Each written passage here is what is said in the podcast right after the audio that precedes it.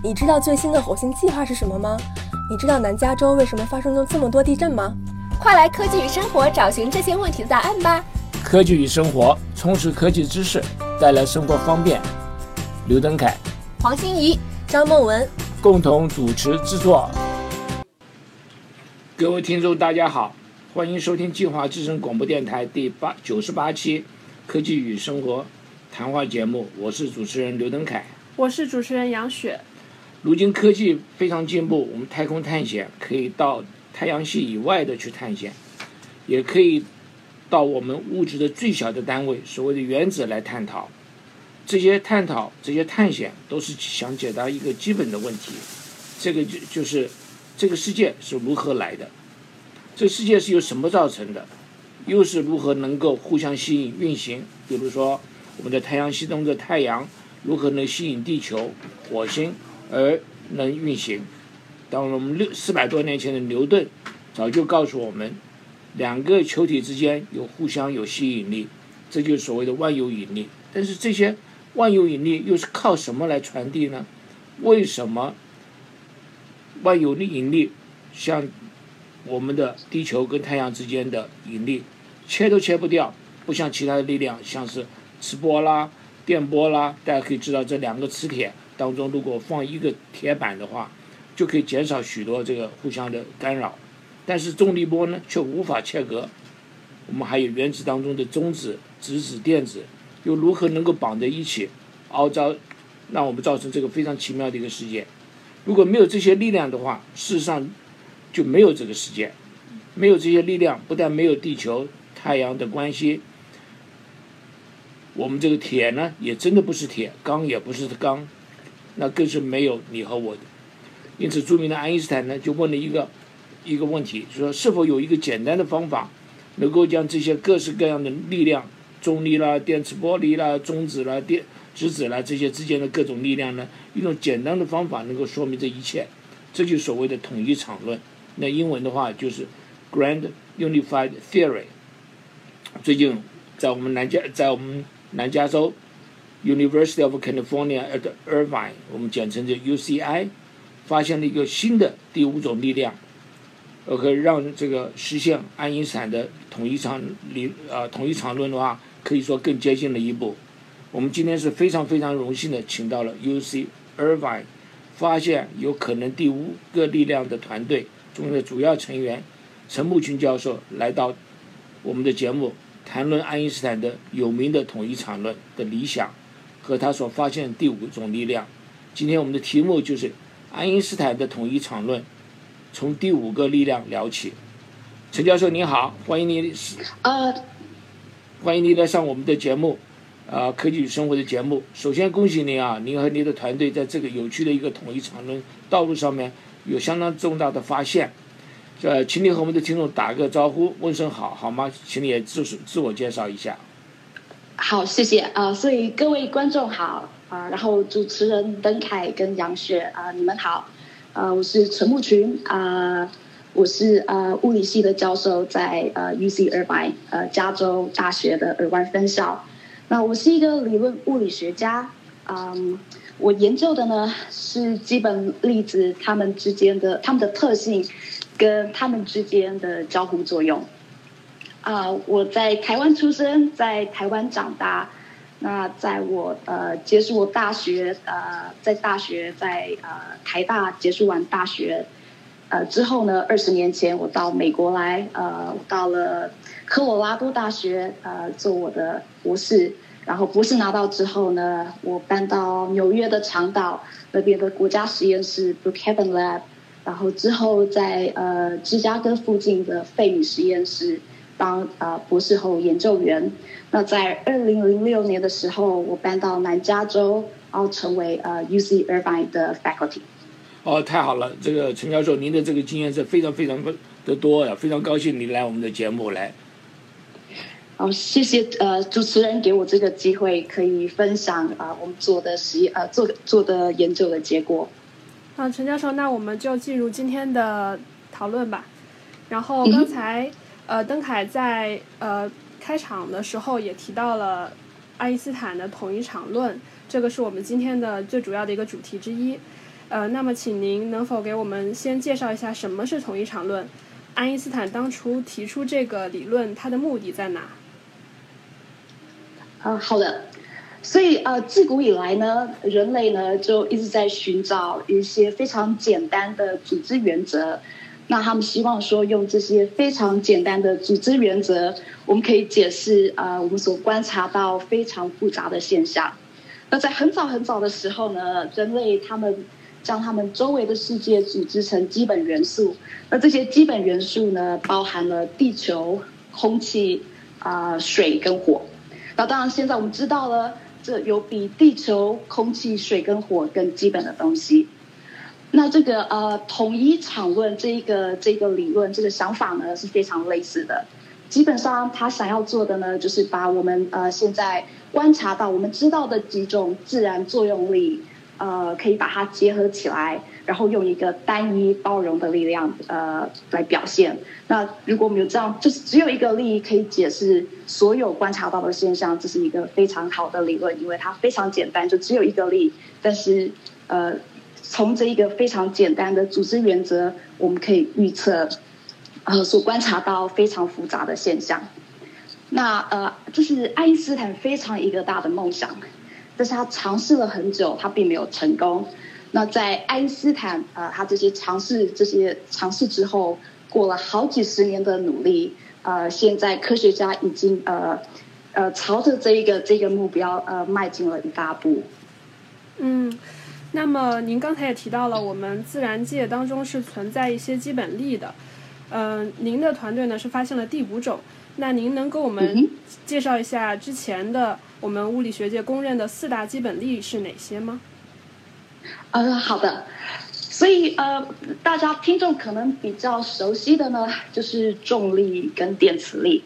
那重力我们知道，重力是存在任何两个物体之间的吸引力。呃，例如像呃，登凯一开始就讲了，在太阳跟地球之间，它有我们有重力的吸引力。那在地球跟我们之间啊，有也也是有重重力的吸引力。那甚甚至于说，两颗大石头，它们呃隔了一些距离，呃，在这两颗石头中间还是有重力的吸引力。那这个重力呢，它可以控制说行星该怎么样绕着太阳呃运转。那呃，它也告诉我们说，行星之间呢，它们应该怎么样保持在一起。呃，才可以确定说宇宙本身它的结构是呃稳定的。那另外一种我们很熟悉的啊基本力就是电磁力啊，电磁力如果我有两颗啊相似电电荷的东西，那电磁力就会让他们排斥。那相反的呢，如果说啊两个东西它们有相反的电荷。那这两个东西就互相吸引。那呃，日常的例子呃呃，就是电磁力的例子呢，就是大家很很熟悉的磁铁，两颗磁铁会吸引在一起，就是因为它们之间有电磁力。呃，所以这两个这两种力是我们日常呃生活中啊非常熟悉的。但是除了这两种力呢，我们还有另外两种力是在日常生活里面我们没有办法观察到的。那这两种力就叫做弱力跟强力。那之所以我们没有办法观察到它们，是因为呃，这是这两种基本基本作用力是在基本粒子之间的呃相互作用。所以呃，很重要的一点是，虽然在日常生活里面啊，我们只观察到重力跟电磁力，那弱力跟强力还是存在的。那呃，即使说我们眼睛没有办法肉没有办法用肉眼看到它们，因为它们只是在作用在呃很少很少的结构在基本粒子之间。那事实上呢，重力是这四种力里面最弱的一个。怎么说呢？这个为什么这个重力是最弱的？我们想想看，我们这个地球，我们每天在这个地球上面，这个人呢，就是都。都，比如说你有很重的东西要提起来，这么大的力量，你还说这是最弱的，所以我有一点呃想请教一下的。对，所以这呃这我们就必须要呃讲到我刚刚讲的弱力跟强力，这是作用在很少很少的尺度里面。那我们知道说，所有的物质呢都是由原子构造而成。那如果说我把原子打开呢，原子是由原子核跟电子产生的。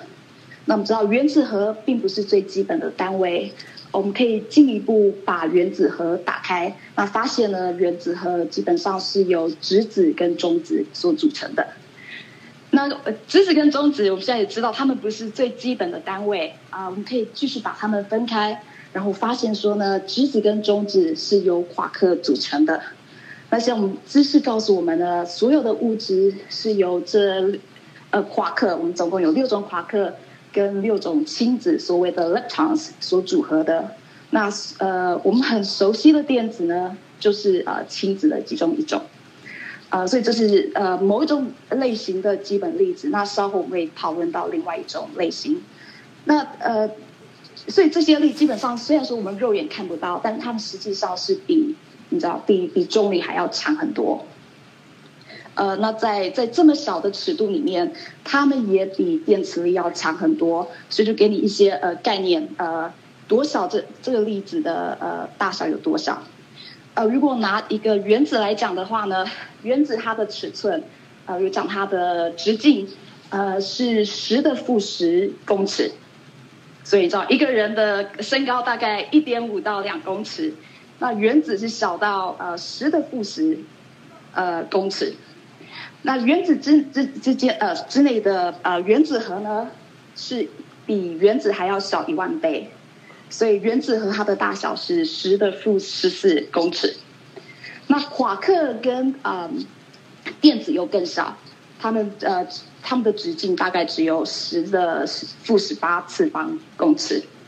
那所以是要到这么小的结构来的时候呢，呃我们才有办法呃。只要看到这些，观察到这嗯弱力跟强力的作用，但虽然我们没有办法观察到这么小的结构，呃，弱力跟强力还是存在的。这个弱力跟强力应该是相对性的嘛？因为这个力量看起来应该都是很大的。对。那么像像这种啊，你刚刚讲说要把原子核打开啦，这些等等，要怎么样去这么大的力量，应该是非常大的力量。那么这些怎么打开呢？对，所以要要打开原子核的话，要要探测这些小结构呢，我们必须把原子核打开。那呃，要把原子核打开，我们就需要非常高能量的粒子碰撞机。呃，所以在呃几年之前啊，从八零年代一直到二零零二零一一年，就几年之前，世界上最高能量的呃。呃，粒子对撞机是位于芝加哥附近的 Fermilab，呃，就我在那边待过一年，呃，当博士后研究员。那 Fermilab 它的碰撞机呃，在这三十年之间发现了很多新的粒子。那目前为止，呃，能量最高的碰撞机在在呃 Fermilab 这个对撞机停停工之后呢，就是位于日内瓦，瑞士日内瓦附近的大型强子对撞机。呃，叫做 Large Hadron Collider。那他在二零一二年的时候啊，发现了这非常有名的 Higgs 呃玻色子，然后导致了二零一三年的诺贝尔物理学奖。嗯，这个是非非常有意思的事情。但是我现在就不知道说这些加速器啊，主要的目的在哪里？是要打打开这原子呢，还是说是想要知道一些以前我们这个呃一些一些历史了，比如像。想要知道像大爆大爆炸以后的一些结果呢？啊，像这方面呢，是不是也是一个加速器粒子加速器的一个目标在这里？对对，这是这是一个很好的问题。因为当考虑到说这个对撞机有这么大的能量，这告诉我们就是在对撞机的实验里面呢，我们实际上是在模拟呃，就是在宇宙大爆炸之后，宇宙发宇宙的状况是怎么样。所以我们知道宇宙的大爆炸，呃，它是在一百三十七亿年前发生的。那当这个 Big Bang 呃刚发生的时候，之后宇宙其实是非常热，然后温度非常的高，能量非常的高，然后呃充满了很多这些基本粒子。那在这是在呃爆炸之后的第一秒里面，呃这个宇宙就充满了这些基本粒子，例如说夸克，例如说电子。呃，还有所谓的中微子，那我们待会还会再回到这个中微子的这个题目上来。那当呃时间越过越久，宇宙开始冷却，那在呃百万分之一秒之后，这还是很短的时间哦，在百万分一秒之后呢，夸克他们就聚集在一起，产生了质子跟中子。那呃，时间继续过过久，然后宇宙继续冷却，在下面接下来的几分钟之内呢，这些质子跟中子它们就结合在一起，形成了啊原子核。然后随着宇宙继续冷却，呃，这事情的演变，这些这些 process 就变得越来越慢。所以这花了宇宙呃三十八万年的时间，呃，电子跟呃原子核才结合在一起，形成了第一个原子。所以这已经花了宇宙三十八万年的时间，所以非常长哦。然后在过了呃一百六十万年之后呢，因为重力的原因呢。呃，我们才有了恒星跟呃呃星系，所以我们现在知道呢，就是电磁力、强力跟弱作用力，它们该怎么样控制这些基本粒子之间的相互作用？然后这三种力跟重力在一起呢，它告诉我们说，整个宇宙该怎么演化，该怎么从大爆炸之后一直演化到今天啊，我们观察到的宇宙。那呃，很重要的一点，嗯，是说挺有意思的啊。这个开始的时候原子根本没有，对吧？刚刚开始的时候没有这些东西，那更不不要谈说我们开始的时候宇宙之间有氢气了，有氧气了，更不要谈有水了，这些都是慢慢慢慢演化出来的。对，这个太新奇了，太好了呀！对，所以很重要的一点就是，如果我们有这四种基本作用力的话，你跟我都不会存在。就像邓凯一开始讲的，那强力呢，就是让夸克在呃把夸克绑在质子跟中子之间的力。那很类似的呢，电磁力它是把所有原子绑在呃所有物质里面的的力。所以如果没有没有你知道没有呃强力没有弱力的话，没有这些基本力的话。呃，原子就会崩溃，然后所有的物质结构也会崩溃，然后我们没有办法存在。所以这个是非常基本的东西啊，重要的东西。那我就很好奇一个事情，就是说，我们晓得这个力啊，我不晓得这个力是怎么传播的。比如说重力怎么传播的？你的电磁力、电磁波、电磁力又怎么传播的？是不是需要有个什么介质来传播呢？还是这个东西可以透过嗯不需要介质就可以了？呃，对，这这是很好的问题。然后这个问题基本上困扰了物理学家很多很多年。那问题就是说，我们观察到的重力、呃，地心引力或是电磁力，基本上即使两个物体没有接触啊，这力还是可以传播。那在基本层面上，这就告诉我们说，基本层面上，呃，正确的想法是，粒子是呃一个在两个粒子之间传递的东西。所以这是所谓的 force carrier 力代体，嗯，那就是可可能由下面这一个呃例子啊，可能会比较容易让呃听众朋友呃理解。所以我们现在可以想象，呃，我们两个人呃站在呃结冰的池塘上面，呃，然后我们两个人之间在互丢一颗篮球，那基本上这个篮球就在你跟我之间传递。那呃，鉴于这样的传递，你跟我之后，我们我们的距离会越变越大，会被推。这大概也许有一些呃，有一些听众有这个经验。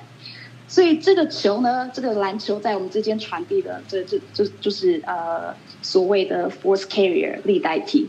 那因为你跟我之间在传带这个力代体，虽然你跟我没有接触，但是因为我们在传带这个力代体呃之间，我们还是可以有呃互相。互相的呃交互作用力。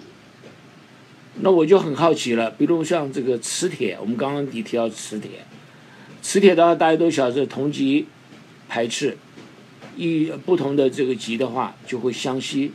那这个的话，这个磁力我们也看不见摸不着。那么它的这个所谓的 force carrier 是什么东西呢？就是你讲说力的这个呃吸带体到底是什么东西？对，所以电磁力它的呃吸带体呢，就是所谓的光子非常。那我们知道光子它没有质量，然后我们知道呃它永远在真空里面是用光速行进，所以这是非常非常快的速度。每一秒光子可以跑呃就是呃十八万六千英里每秒，所以这是非常非常快的速度。那两个磁铁之间呢，之所以有交互作用力、有磁力，是因为它们在交换光子。哦，是这样子，是交换光光子的时候呢，那么就跟我们刚刚讲说那个球一样，对吧？我丢个球给你，那你丢给球给我，那么就等于是交换球。那么他们的磁场之间呢，是交换这个光子，所以的话力量就会产生了。没有错，没有错。所以我们之前那个呃粒子那个篮球，就是现在这边的光子。哦，OK。那光是很特殊的东西啊，它又可以用波的形式，是吧？也可以用用叫做什么 particle 的形式，粒子的形式。对。OK。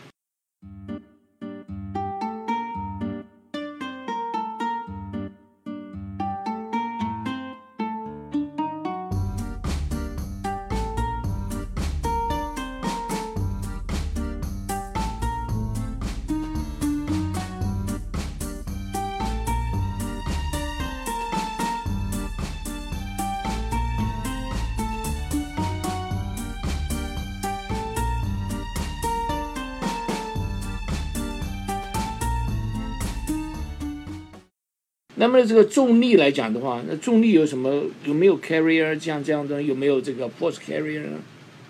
对，所以呃，理论上我们知道说重力也是要有 force carrier，然后它的 force carrier 叫做 graviton，呃，重力子。呃，可是呢，理论上我们知道重力子应该要存在，但是实验上我们还没有发现重力子。那也许将来呃有一天呃重力子在实验上可以被发现。OK，那那这个刚刚在你所讲当中呢，我就感觉上，我不晓得我想的对不对啊？这个是我们这个例子当中呢，有可能有两种的两类的例子，一个例子呢是可以带这个可以输输送这个力量的，那您叫做 force carrier。那另外一的话是好像是我们的就是质量啦、重量啦都从那里来的，是不是这样子？对对，所以这是呃 force carrier，这是一种类型的基本粒子。那呃，我们刚刚提到了呃重力它的呃力传体 force carrier 是 graviton，那呃电磁力的呃传导的呃 force carrier 是 photon。那弱力跟强力它们也是有力载体，那这就叫做呃弱玻色子 weak boson 跟 gluons 胶子。那呃。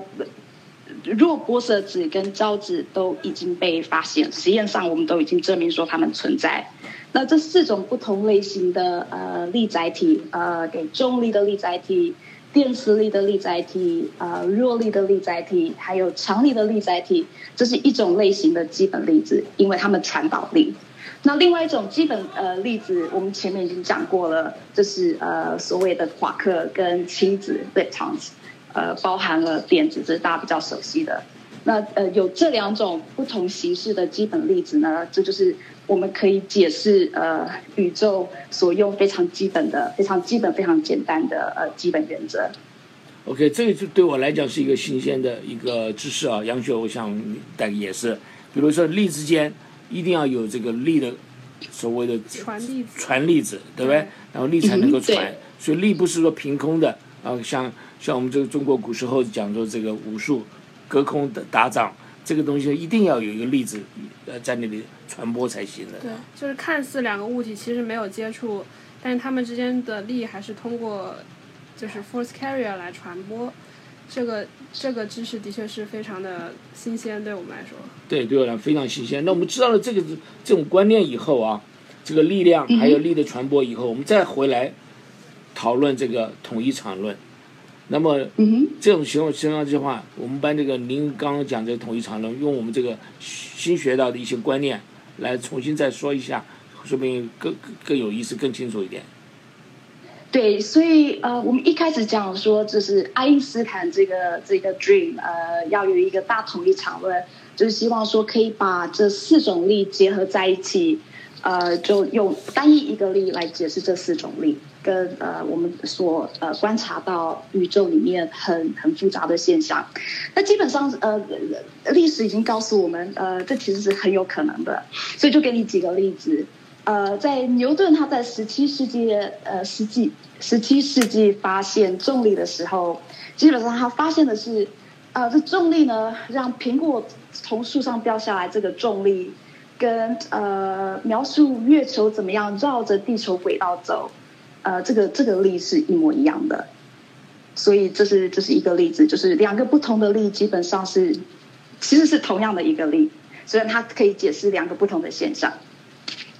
那再过了呃呃，再过了呃几个世纪呢，在十九世纪的时候呢，呃，是物理学家 James 呃 Maxwell 他证实了说，电力跟磁力其实他们是单一的电磁力，所以他们两个其实不能够分开，呃，而而是他们可以用同一个理论，一个电磁理论来解释。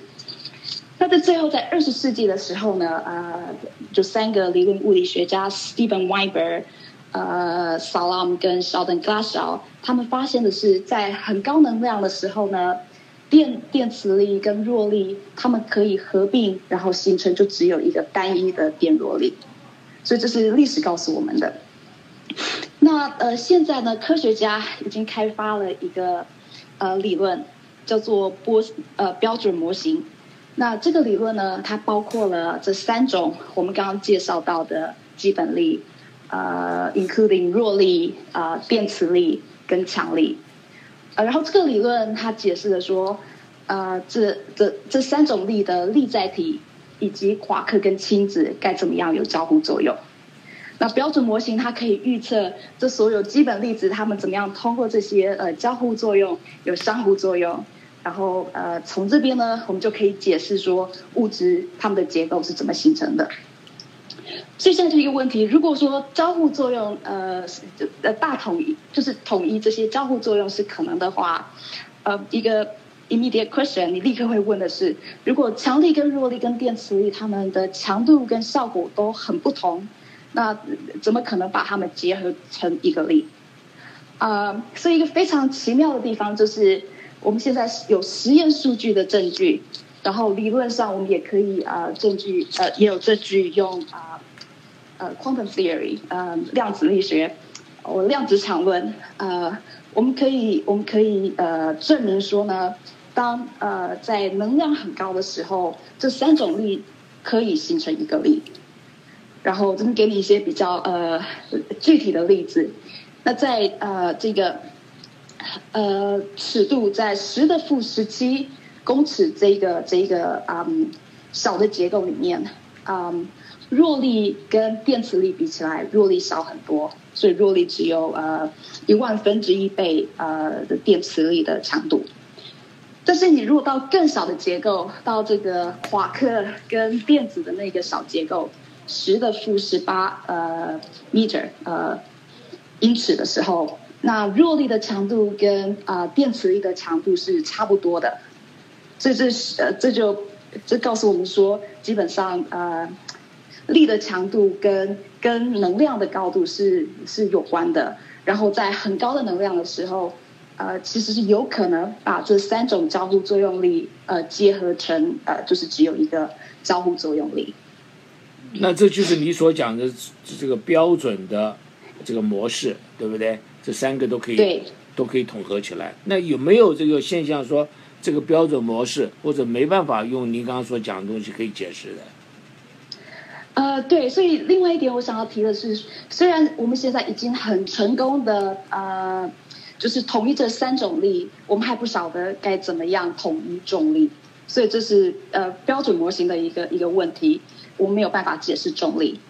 呃，那另外呃，就是我们知道说标准模型呢，它可以像我刚刚前面讲的，它可以它可以预测说所有基本粒子该怎么样有交互作用，但是还有很多东西没有办法解释。呃，给你两个例子，一个就是呃暗物质，所以我们实验上知道说暗物质呃是存在的。那我们也知道说暗物质它们之间呢只能够有重力的交互作用，呃，它们没有呃电磁力的交互作用，这是为什么它们叫做暗物质？因为它们没有电磁力的交互作用。那暗物质呢也没有呃弱力或强力的交互作用。嗯。所以这告诉我们说，在在标准模型里面，因为标准模型所有的粒子，我们知道它们必须要有呃电磁力、呃弱力跟强力的交互作用，所以在标准模型里面，我们并没有任何粒子可以是呃可以是呃暗物质。啊，那另外一个例子呢，就是呃所谓的中微子，我们前面提到过的中微子。那在呃标准模型里面，它预测说中微子必须是没有质量的，所以要零质量。嗯，可是实验最近发现了中微子，它们实际上是有质量的，虽然说它们质量非常非常的小，但是呃的质量是呃是存在的。所以这这实验结果呃。这实验结果，呃，lead to 就是去年的诺贝尔奖，就是在这一个嗯中微子的实验上面。那因为实验发现这中微子是有质量，然后呃，这跟标准模型的预测是相矛盾，所以我们知道我们需要一个新的理论，更完整的理论，可以解释这些呃标准模型没有办法解释的现象。所以，这个全世界的这个物理学家都在想办法解释这个现象，对不对？对对，所以这是现在非常非常重要的问题。然后，基本上像呃，美国现在呃，在全世界来讲，不只是美国，全世界所有实验高能实验的的的方面，还有高能理论，都是呃，就是要来解释这些现象。我打个岔啊，回到一下，我们最近在大约是。两个月吧，一个月前，我们知道说，我们的科学家们找到这个重力波。嗯哼。那照你所讲的这个重力波的话，如果我们有重力波它的话，它代表我们的宇宙当中有一定有一个所谓的这个啊这个和就是说这个粒子，这个粒子是要产生重力波的粒子。那么很可能是不是在早期的时候呢？我们的这个宇宙在成立的时候呢，那些重力波粒子也存在。那么是不是现在这个重力波粒子也是存在？但是我们自己没办法找，目前为止还看不到，是不是这样子？对，所以重力波基本上我们最近观察到的重力波，呃，它是在很早很早宇宙刚形成之后不久，呃，发生的一个一个事件，就是有可能是两个呃 neutron star，呃，中子星它们互扰，然后呃 collide。然后这因为这一个这个事件是非常的 violent，非常的剧烈，呃，所以它就是 disturb，它让这个叫 space time，让让整个时空呃并不是很稳定，而是它产生了重力波，然后这重力波再传达给我们，呃，所以我们现在啊呃我们现在观察到这个重力波在你知道很多很多很多年之后。啊，那呃，由这个重力波的观察呢，我们可以去啊研究这重力波的的，你知道它的一些呃 properties。那从这边我们可以预测说，呃，在宇宙刚形成到我们现在中间发生了什么事情。哦。然后这可以，就让我们有更好的理解。所以呃，一个一个一个例子就是呃，这重力波。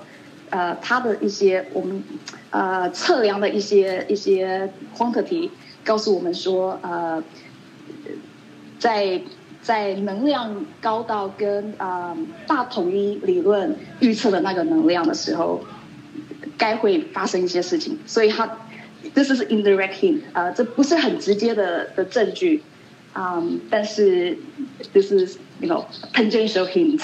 对，那这样的话就给这个我们的科学家一个非常非常，啊，一个希望在那里，对不对？我们可能可能将来能够找到这个重力波的这个所谓的 force carrier，能够找得出来，那么把这整个这个统一理论呢，呃，统一场理论可以结合起来。那这个有有的理论是我们刚刚讲的是不能够来这个啊，按照目前的现象三个力量。呃，来解释，那么是不是这样的话？那要到底是要怎么办好？是不是要找新的例子呢？还是要找新的这个理论来解释它呢？我们这个科学家怎么想法？对，是这就是呃，就是一个 generally 呃物理学家怎么样的运作？所以有理论学家，有呃实验学家。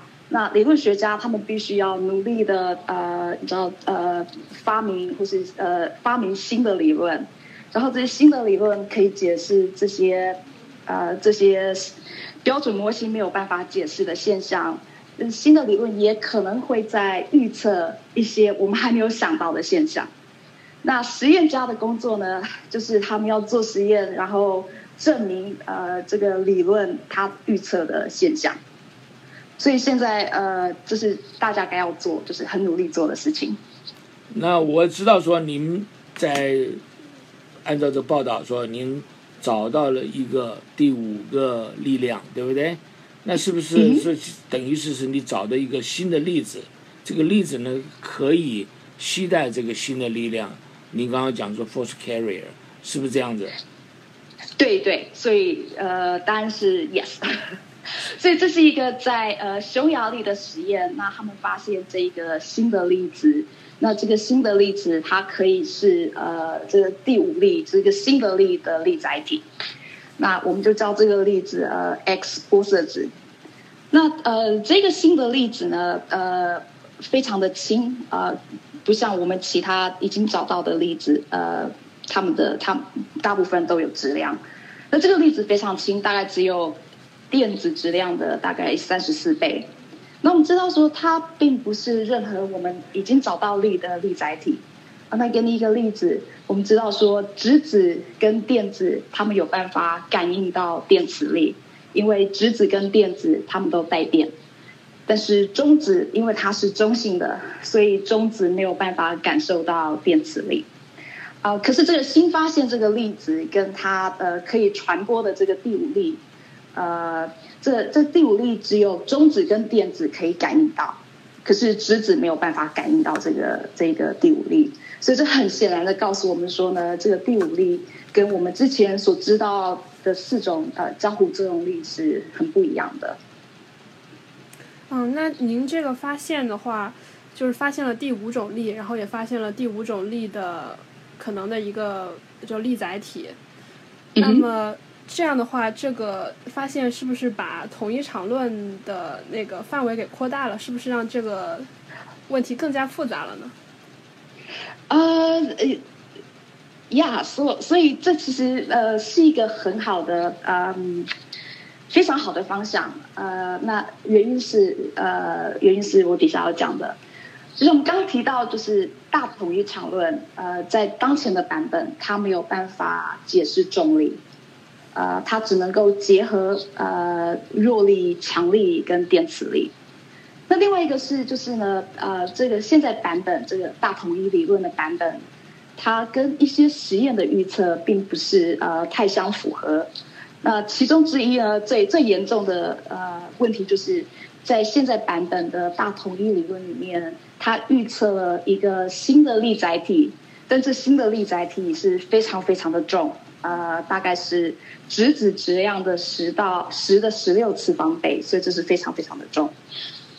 呃，所以我们现在考虑到说，我刚刚告诉你们，在匈牙利这个实验里面，呃，他们所发现的这个 X 玻色子呢，嗯，它它是非常的轻，呃，大概只有电子质量的三三十四倍，所以这告诉我们说，如果我们有一个大统一场论。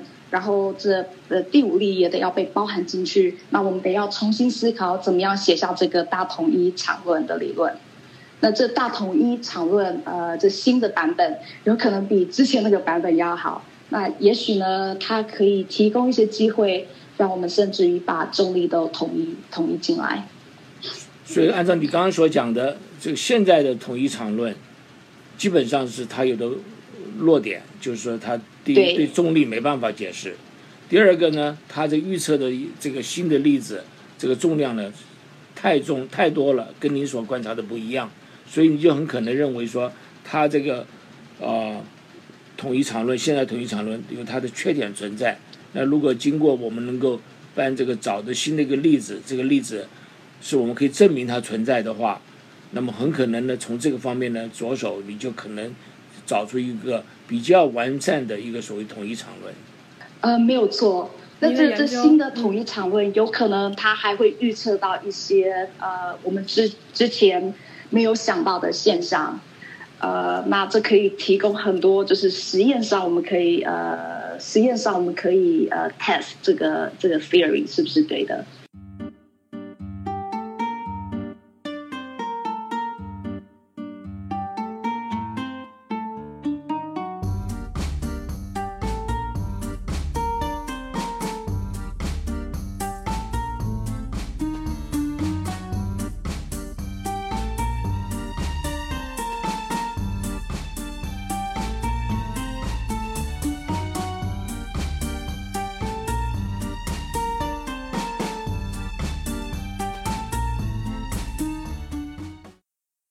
所以，所以您的团队的话，嗯，有一个下一步的研究的目标吗？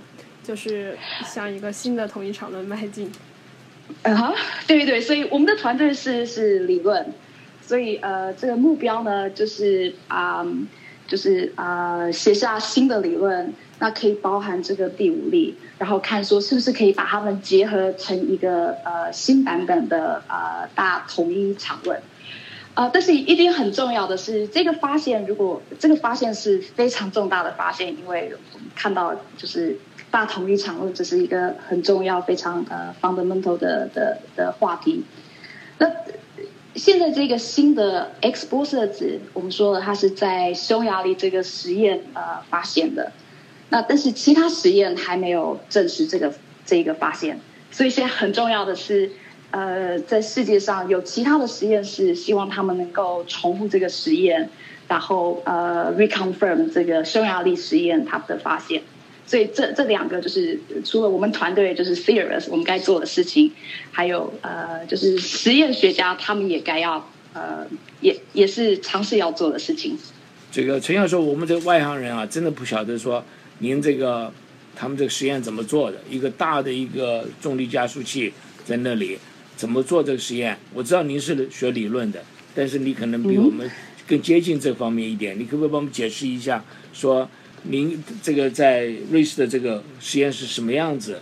他们到底里面是什么东西？这个一般做做实验怎么做法？您可不可以帮我们稍微来说明一下？对，所以呃，这个实验在在瑞瑞士这个实验跟在匈牙利实验是两个非常不同的 setup。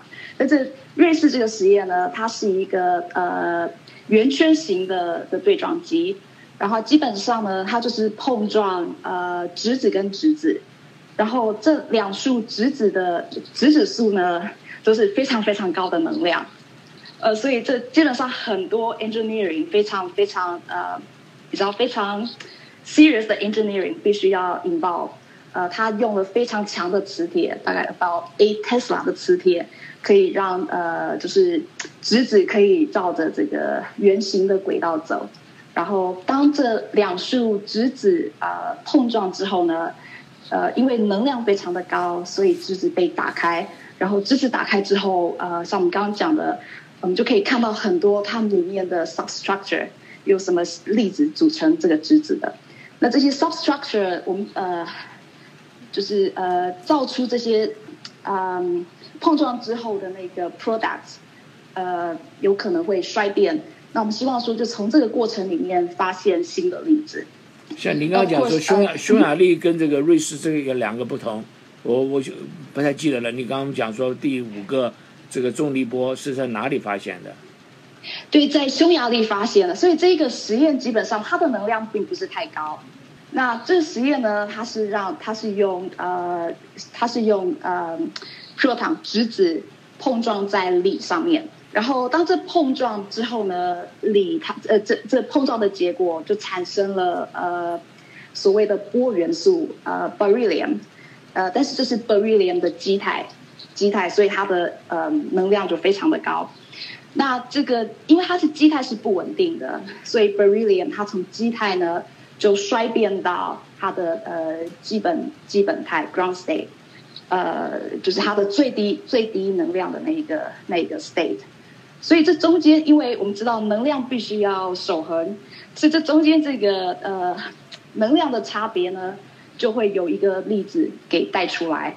那从标准模型里面呢，他们预测的是这个带能量的粒子必须要是光子，但是如果我们从这个预测，呃，从我们如果呃就是 compare。这个理论上的预测跟实验上观观测到的结果，他们其实是不吻合的。那就是 UCI 的的团队呃所做的呢，就是证明说，如果今天带走这个能量的的粒子是新的 force carrier 这个 X 呃玻色子的话，它基本上它可以解释这整个呃匈牙利实验上观察到的现象。像这个匈牙利的实验，是不是每一个不同的所谓的加速器都可以来做这个实验呢？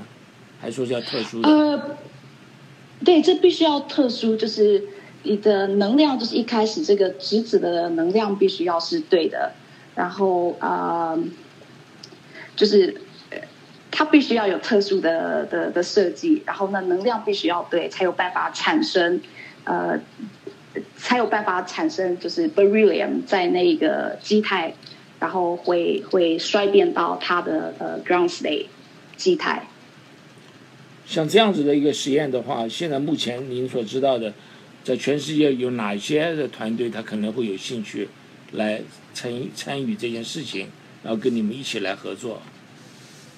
呃，对，这是很好的问题。所以呃，就是在在我们这些结果发表之后呢，这世界上很多的团队开始对这个问题有兴趣。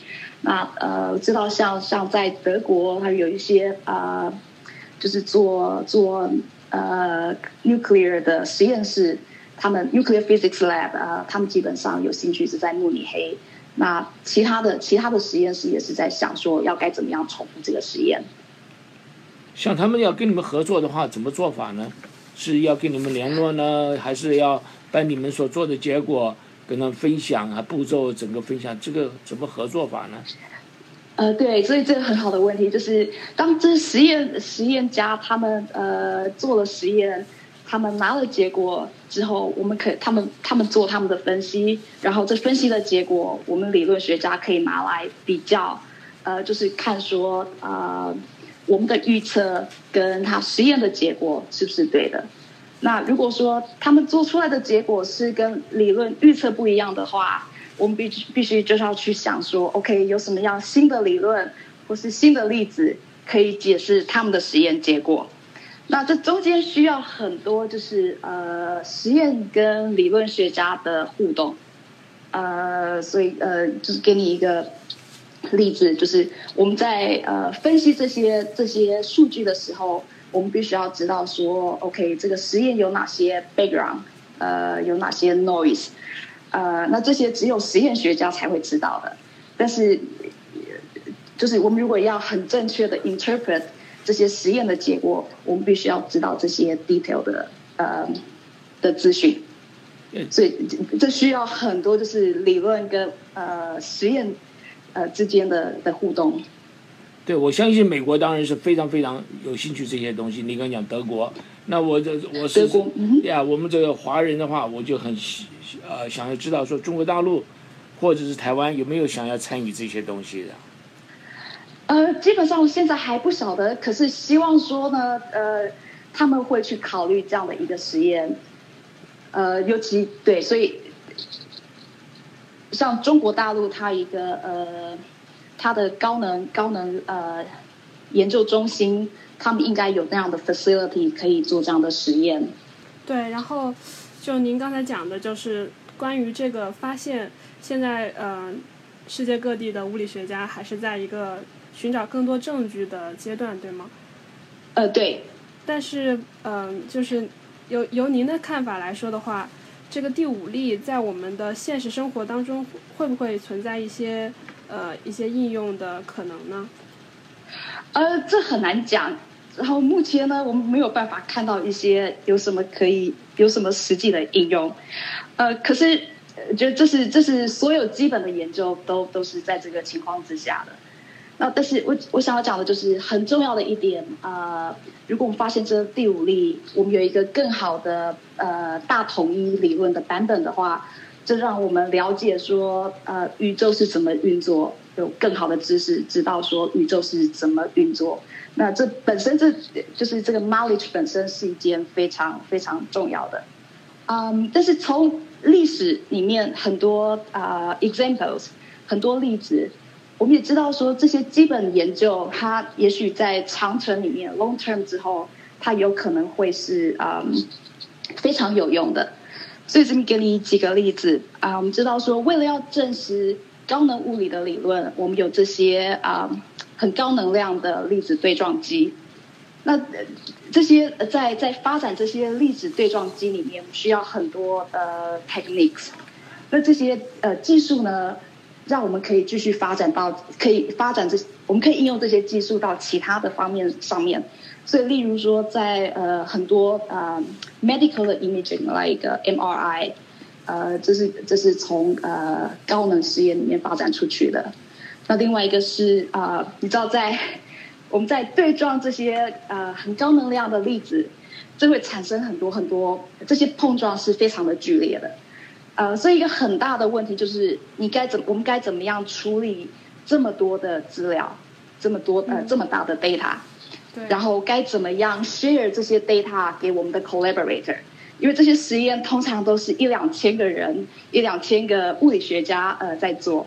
那有一些他可能是在在台湾、在大陆、在日本，那有一些在美国、在加拿大，有一些在欧洲。那你怎么样 share 这些 data？但是是在很快的速度，非常 efficiently share 这些 data。那呃，因为这样的需要呢，所以这个呃日内瓦这个国家实验室，它就发明了 World Wide Web。所以 World Wide Web，现在大家每天用，每呃就觉得是理所当然的这个发明，基本上是一个嗯高能物理的一个一个结果，一个 subproduct。哇。嗯，在六嗯。很好。对对对。呀，然后在另外一个例子呢，是我刚刚讲到的费米实验室，呃，他们发展了一发展了一个叫做 neutron therapy，呃，就是要来呃治疗 cancer。那因为 neutron 它的它的本身的性质，它比较 non-invasive，呃，所以这基本上有可能是啊一个非常好的取代品，就是取代现在的 chemotherapy，非常的 invasive。那像这些发明呢，都是都是从呃高能物理的的进展里面呃发展出来的。嗯，那另外一个就是如果看得更广呢，我们记得说爱因斯坦在一百年之前提出了他的广义相对论。那 of course 在那个时间的时候，在那个时候呢，他没有 idea 说广义相对论可以呃可以 apply，然后呃 basically it tells us 就是 GPS 该怎么 work。但是现在我们知道 GPS 大家都用，每天都用，然后 take it for granted。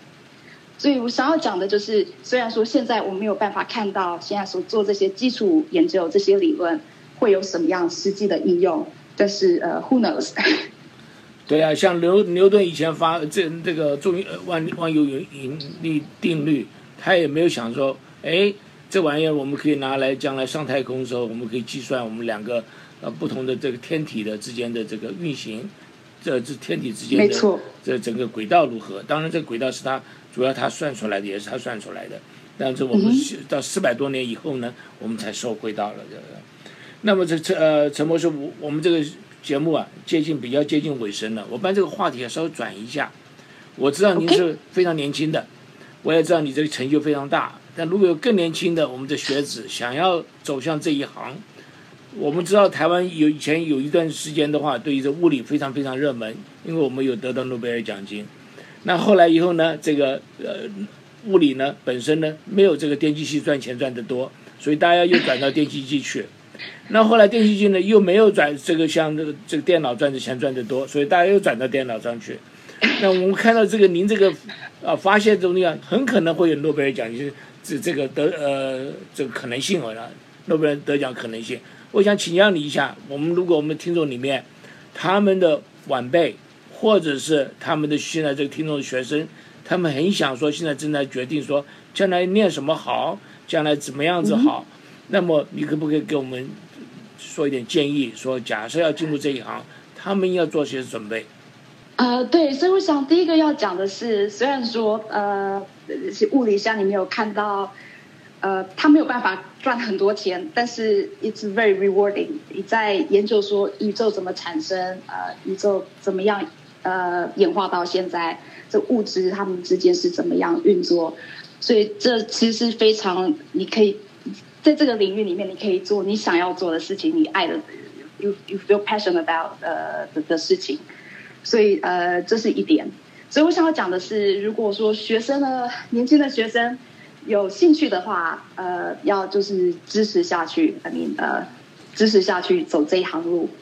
嗯，那另外一点是比较 practical 的，就是即使说你现在有一个物理的学位。呃，你将来不见得要一辈子都走物理，因为在在学习这个阶段里面呢，物理它其实给你很多很好的的准备，让你可以呃转到其他的行。所以我们很多物理学呃物理系的学生呢，呃，他们有很好的 analytic 呃就是计算数学计算的能力，呃，他们有非常呃好的训练，就是该怎么样想问题。呃，用一个非常有逻辑的方法来思考问题。那他们将来呢？他们毕业之后，他们可以拿到这，他们可以用这些他们学习到的技巧，然后运用到其他的领域。譬如说，很多他们走进 finance，他们可以预测说，嗯，这个股票该怎么涨、怎么跌，或是嗯，他们可以呃转到呃电机或是然后生物物理。呃，但是有他们很好，就是在物理里面的的训练，他们可以做很多很多的行行的呃，就他们有可能有，他们有很广的叫嗯叫 prospect。但是我也不觉得，我也不觉得这个预测预测我们的股票市场要比预测这个统一长论要容易的。我不觉得是，我觉得预测统一长还有机会一点，机会大一点啊。我们的 JPO 以前有一个呃，就是做这个导航的，那么叫他叫 Dito，那么他离开 JPO 以后呢，他就变成一个这个亿万富翁了，应该百亿万富翁了。所以这个完全有这个可能性了啊。那我们时间快到了，我们可不可以请您做一分钟的一个结论好吗？对，所以要讲的就是呃，again，就是发现这个第五例，呃，很重要的就是我们要再再重新呃验验证说这个实验结果是对的。那如果是对的话呢，呃，我们有很多理论新理论发展的空间。那另外一个就是站在比较广的角度上来讲呢，就是做这些基本物理理论，呃，这是非常重要的，因为它让我们知道说宇宙它是怎么样演化，呃，然后在 practical level。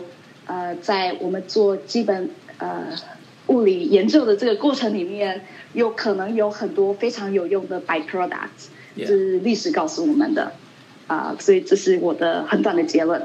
好，谢谢你，今天节目时间到了，感谢我们的 UC Irvine 的陈木群教授来到本节目谈科技与生活。谈畅谈这个统一理论，这个新的发展跟趋势，真的非常高兴。我个人受益良多，也希望我们的听众呢，跟我的想法是一样的。希望陈教授有机会再来告诉我们，尤其你快得到诺贝尔奖金之前呢，告诉我们一下，我们可以跟你分享一下，呃，分享一下你的奖金。我意思说，告诉我们新的发展。本节目《科技与生活》是由刘能凯、黄欣怡、张梦文和杨雪共同制作。本节目合作伙伴是合作伙伴是南加州科工协会，同时感谢金华之声台长李金平先生和新雅女士的大力支持。下周六下午三点到四点再见，祝大家周末愉快，再见，再见。